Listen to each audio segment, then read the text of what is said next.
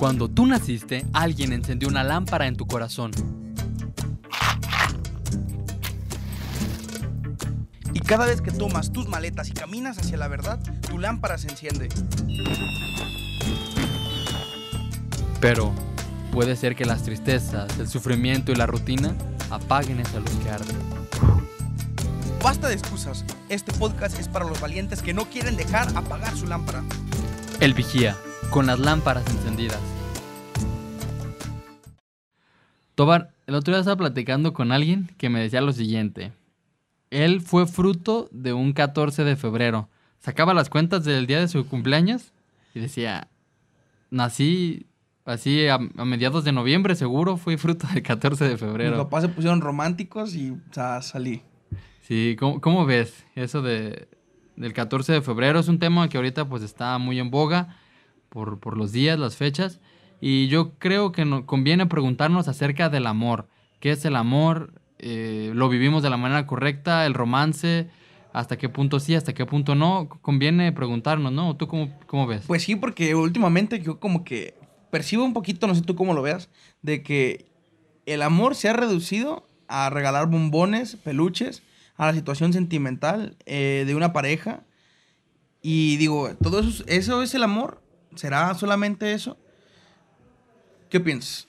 Sí, no, pues es, es un tema valioso porque yo pienso que mucha gente decide toda su vida en base a, a este sentimiento del amor. Y, y si ni siquiera sabemos qué es el amor, o sea, si no tenemos como algunas líneas por las cuales darle a, esto, a este tema del amor, entonces nos vamos a dejar llevar por cualquier cosa. Entonces conviene como detenernos a pensar qué es el amor y hasta qué punto toda mi vida puede ser regido por ella, sí o no. Porque mucha gente cuando se casa, que se supone que es como una elección fruto del amor, pues ya definió toda su vida, ¿no? O cualquiera, o, o es- o si- o escoge una carrera, como se supone que es fruto de, de que ama esa carrera y ya, ahí define toda su vida. Entonces, pero ni siquiera sabemos qué es el amor. Así que hay que detenernos a pensar, ¿no? ¿Qué es esto de amar y, Y si se Sí. acaba, porque ya es tantos divorcios que ahorita pues hay, ¿no? A ver qué es el amor, que, que es en realidad aquello que nos mueve a actuar de cierta manera a veces, a veces hasta descabellada, a veces ese sentimiento que te hace vaciar la cartera para poder comprar hasta lo último que te encuentres en la tienda de regalos para pues pasar este 14 de febrero, porque sin regalo, ¿cómo, cómo va a ser un 14 de febrero sin un regalo, sin un peluche? Sí, bueno, yo quiero empezar esta reflexión partiendo de, de una idea de un autor que se llama Eric Fromm, que en su libro, en una obra que él tiene, nos dice algo muy valioso acerca de ese tema del amor. Y el mismo título ya nos lo, nos lo dice. El arte de amar se llama el libro. Y ahí nos va explicando que a amar uno va aprendiendo.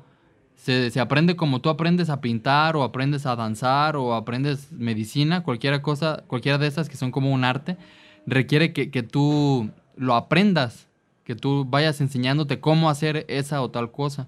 Entonces, amar es un arte. Y fíjate, esta idea no está como, o sea, mucha gente no piensa así, no piensa que se aprenda a amar. Casi todos tenemos la noción de que ya sabemos amar. Y fíjate, este mismo autor así lo expresa. Nosotros creemos que ya sabemos amar porque decimos, el punto está en, en encontrar a la persona indicada. Eh, eh, eh, creemos que el amor gira en torno a eso, a, quién vamos a amar y no en tanto en si sabemos o no amar. Y aquí nos dice el autor, en realidad lo más importante es como que tú aprendas a amar bien y ya después cualquier persona que te enfrentes puedas, vas a poder amarla. Sin embargo, en la actualidad más bien pensamos que lo más importante es encontrar a alguien y encontrando la persona indicada ya, tú vas a poder amarla por completo, así en su totalidad y todo va a ser paz y armonía. Y pues no es así, ¿no? Como no sabemos amar, cuando nos encontramos con una persona que bien pudiera o no ser la indicada, si no sabemos amar, pues seguro va a haber problemas. Entonces aquí a mí me parece como una pauta bien importante. Amar no, no se nace sabiendo amar, hay que aprender a amar. Sí, y a mí me gustaría como que para esto, para esto de aprender a amar, como que dividiéramos este concepto en dos. A ver, ¿tú qué piensas, Rodrigo? El amor, sentimiento y el amor, acción. Porque, por ejemplo, un sentimiento no se aprende. Un sentimiento está ahí y brota de, pues, un estímulo que exterior a él, ¿no? Que, que lo hace estar ahí y que es muy difícil a veces poder eh, ponerle nombre a un sentimiento, ¿no? poder describir un sentimiento. Es muy, muy difícil. Pero también son buenos, son, son agradables, pues. El sentimiento, por ejemplo, del amor, pues a veces te hace sentir esas maripositas en el estómago, esa ilusión de querer, de querer un poquito más, de querer indagar un poquito más en alguna persona, en alguna situación. Pero el amor-acción, también existe el amor-acción, que no es lo mismo que un sentimiento. Eh, por ejemplo, hay momentos en los que se va a vivir el amor y no vas a sentir mariposas. Y tienes que distinguirlos. ¿Por qué? Porque esta es la acción que debes de aprender para saber hacer el amor. Y con esto no aprender a hacer el amor, no estamos, eh, no estoy reduciéndolo a la acción erótica. Claro que no, no queremos que, que, se entienda de este, este concepto de esta forma, sino hacer el amor. ¿Cómo hacer el amor? Esta acción, aprender a hacer esta acción. Y ahora te pregunto, te pregunto a ti también, Rodrigo, ¿cómo aprendemos a hacer amor? a lo que me estás diciendo lo entiendo así, que eh, espontáneamente en todos nos brota este sentimiento de amar. O sea, yo amo quizás a mi mamá, a mi papá, a mis hermanos, y es como un sentimiento que brota, como igual ese mismo sentimiento que brota como cuando me siento triste porque se murió mi perrito, igual, brotó ese sentimiento y me sentí triste, ah, también, ante una persona que me quiere, Sí, esa, es la palabra que designamos para algo que tú sientes. Ajá, es un sentimiento, pero dices, no solo es eso, sino que es como lo que tú haces con ese sentimiento. Y eso es lo que tenemos que aprender a hacerlo de la manera adecuada, ¿no? Que lo que haces con amor, esa sea como, pues sí, como la actividad amorosa, o no sé cómo decirlo, sí, hacer el amor, como dices, que quiere decir que lo que haces eh, como fruto de sentimiento, eso también es amor. Y ahí ya no nos quedamos con un solo sentimiento, sino va con toda nuestra vida, ¿no? Todo lo que vamos haciendo a través de, amar, pues también podemos llamarle amor. fíjate, aquí se me viene también otra, otra idea a la mente, este, que, que dice que el amor es como una fuerza para buscar el bien hacia alguien. Creo que lo dice Benedicto XVI en, en una encíclica, creo que no estoy seguro en cuál, Caritas in Veritatis me parece. Este, y así describe el amor. E, es una fuerza como un impulso vital, pues es un sentimiento, ¿no? Una, pues sí, una fuerza que brota cuando tú quieres hacerle el bien a alguien. Es decir, por ejemplo, una mamá este, que ama a su hijo, o sea, por el hecho de ser de sus entrañas lo ama, y siente como una fuerza inmensa por querer darle todo su bien, y por eso a veces este, hace cosas por su bien, a veces sacrifica por él a veces también se sobrepasa y, quiere sobreprotegerlo. Bueno, ya ahí depende de las maneras como vamos dándonos cuenta que la manera de expresar el amor pues puede ser buena o mala, pero de por sí ya el amor es, esa fuerza, ese impulso que sentimos cuando le queremos dar bien a alguien. Si es malo ya no es amor. Es que si es malo ya no es amor. Si es malo ya es una desviación del amor. El amor siempre va a ser bueno. El amor no podemos este encasillarlo como decir amor bueno y amor malo. No, el amor siempre es bueno porque si decimos que hay amor malo, pues el amor no es perfecto y para mí el amor es perfecto. Por eso mismo es que no podemos, no podemos tratar de ser como superficiales a la hora de describir el amor, como encasillarlo en yo amo a mi novia y le voy a regalar un peluche enorme. Yo amo a mi novia y le voy a regalar rosas. Eso no es el amor, eso es un detalle exterior. Y me gustaría traer como a colación de esto de la profundidad en el amor a una cita del Principito, ese libro yo creo que todo el mundo hemos leído o al menos escuchado de él, que dice, él se enamoró de sus flores, no de sus raíces, y en el otoño no supo qué hacer. Qué fuerte, ¿no? Como de, como no conocía, como no, no sabía en realidad qué es el amor, cómo manifestar el amor, tal vez hasta la concepción de amor malo que tenía, pues no me enamoré, no me enamoré más que de la cosa superficial. Me enamoré de los detalles, me enamoré de los chocolates, me enamoré de una cena romántica. Y digo, ¿y cuando ya no haya? ¿Qué va a pasar? ¿Eso va a ser el amor? Es ahí porque no podemos llamar a todo amor. O que haya amor bueno y amor malo. Porque donde se nos acabe el dinero y no tengas para comprarle unas trufas a tu novia, ¿qué vas a, qué vas a regalar, pues? ¿Qué vas a hacer? Bueno, fíjate, ahorita que, que estuviste expresando esa idea, yo entré en conflicto en ese sentido, de que, o sea, entonces nadie ama, pudiéramos pensarlo, ¿no? Porque amor perfecto, pues nadie, nadie lo da, ¿no? Nadie por completo se dona en totalidad a sí mismo. Podemos dar el esfuerzo por, por donarnos, ¿no? Y, irlo haciendo cada vez de una mejor manera. Pero bueno, a mí sí me parece que entonces no podemos decir que no hay, que hay amor malo. Yo más bien creo que el amor se va perfeccionando y no es como un punto en el que diga, ah, ya este amor es bueno y este, o sea, este amor empezó a ser amor y antes no era amor. Más bien, yo pienso que es como algo que se va trabajando, como alguien cuando hace una obra de arte, que quizás al principio le sale mal, no quiere decir que no fue arte, o sea, que no expresó lo que sentía, o sea, pues sí, el, arte vamos expresando nuestras ideas o nuestros sentimientos a través de, quizás de canciones o, de pinturas. Y llega un punto, no, llega, no hay un punto así exacto donde diga, ah, a partir de tal momento, de tal obra, este empezó a ser un artista y antes no lo era. No creo que sea como así de estricto. Más bien pienso ciertamente que sí, se tiene que ejercitar y llega un momento en el que se planifica, pero sí hay como un proceso gradual en el cual, en la medida en la que lo vamos practicando y lo vamos alejando del egoísmo, va empezando a ser como un amor. Pues que entonces no es amor, es egoísmo. Sí, o sea, lo que quiero decir es que no es así de exigente como decir aquí sí y aquí no, porque entonces todo acto está medio cargado de egoísmo. No, o sea, no podemos librarnos en totalidad de un acto de así plenamente de que sea nada egoísta. Vamos alejándolo cada vez más y cada vez va apareciéndose más al amor y menos al egoísmo. Pero, pues sí es como una, como la gama de los colores, ¿no?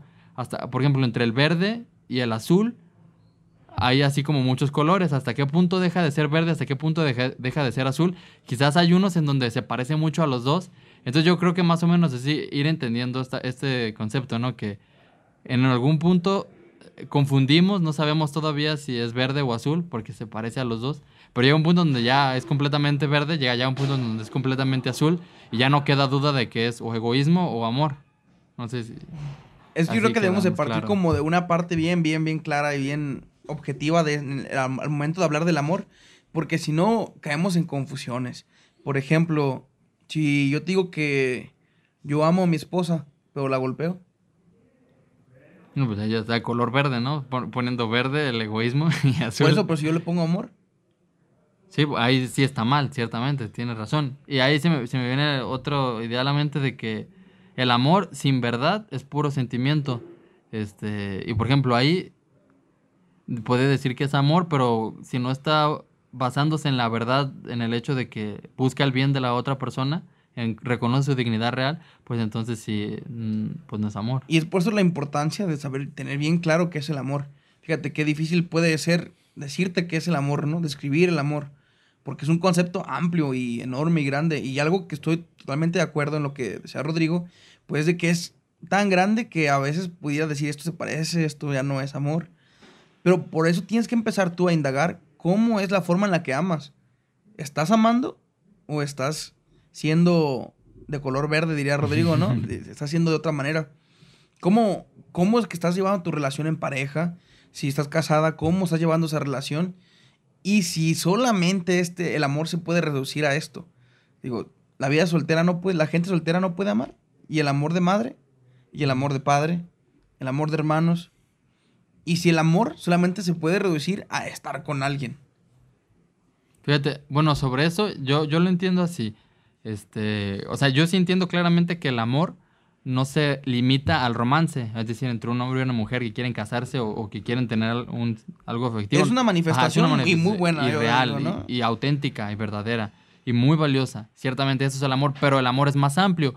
Yo más bien entiendo el amor como autodonación.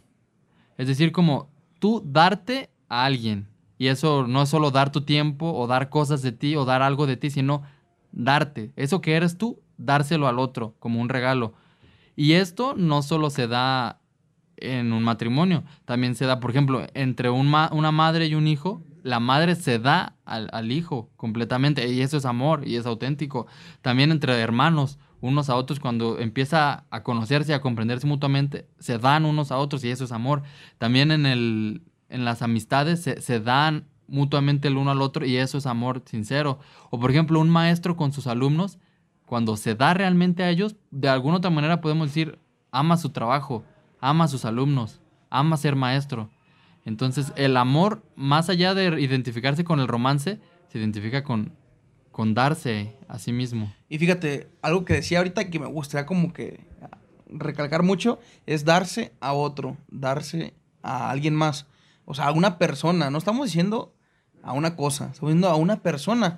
Por lo tanto, no estás hablando de, de cualquier objeto que puedes tratar, desechar, tirar o descartar o hasta matar diría el Papa Francisco, con la cultura del descarte, ¿no? Que hoy ya queremos, eh, tratamos a las personas como objetos que se pueden tirar a la basura, cacharros que se, que se acaban. Pero pues no es así. Al momento de que estamos hablando de amor, de amor y, de, y de donación, donación al otro, pues que es una persona y tú debes, tienes la responsabilidad de cuidarla, porque tú sabes cuánto vale una persona. ¿Por qué? Porque tú eres persona y sabes que vales mucho. Y así como tú quieres ser tratado, pues trata a los demás. Por eso mismo tienes que saber donarte, tienes que saber cómo manifestar el amor a los demás.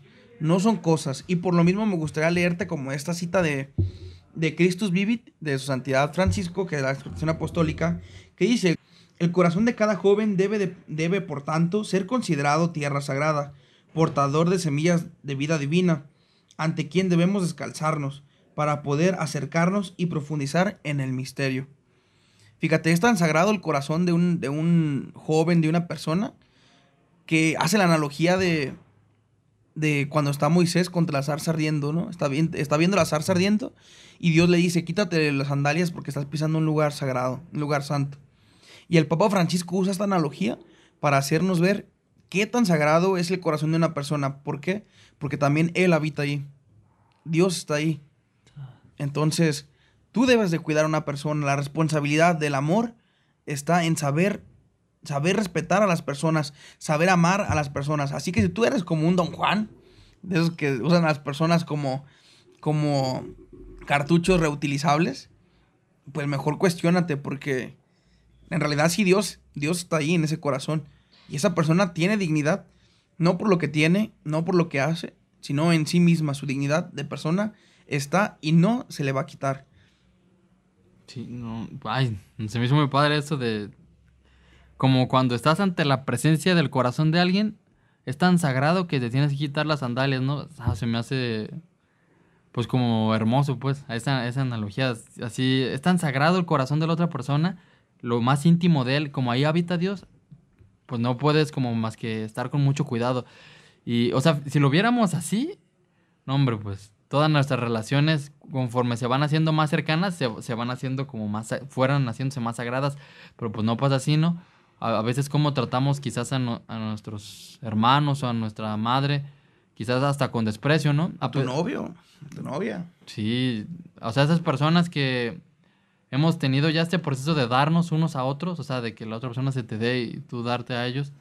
Este, y pues no, más allá de que haya ese ámbito como sagrado, que estás como ante algo que se le tiene que respetar, algo que se le tiene que cuidar, pues no, más bien la actitud ordinaria es, este, ah, pues este ya me conoce cómo soy, entonces saco lo peor de mí, no me da vergüenza hacer de tal o cual manera.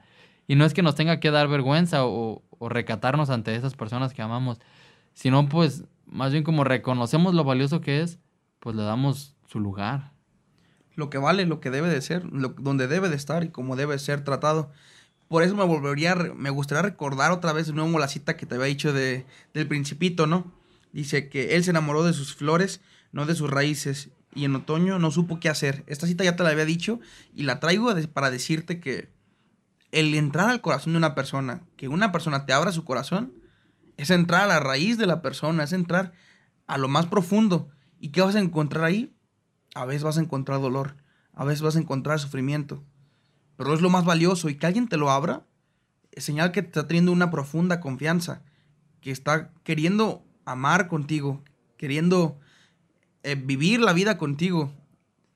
Entonces tienes la tarea de que si alguien te abrió un día su corazón, sea quien sea, tu novio, tu novia, tu pareja, tu esposo, eh, tu amigo, tu mamá, tu papá, tienes la responsabilidad de cuidar ese corazón y de cuidar esa raíz.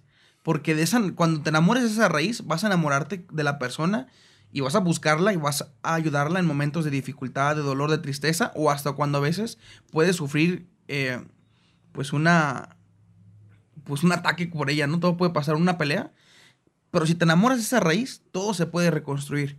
En cambio, si solamente te enamoraste de los pétalos, eso se va a acabar. Por eso, atentos, siempre bien profundos, ir a lo profundo del corazón, ir a, conocer y valorarlo, meterlo en una cajita.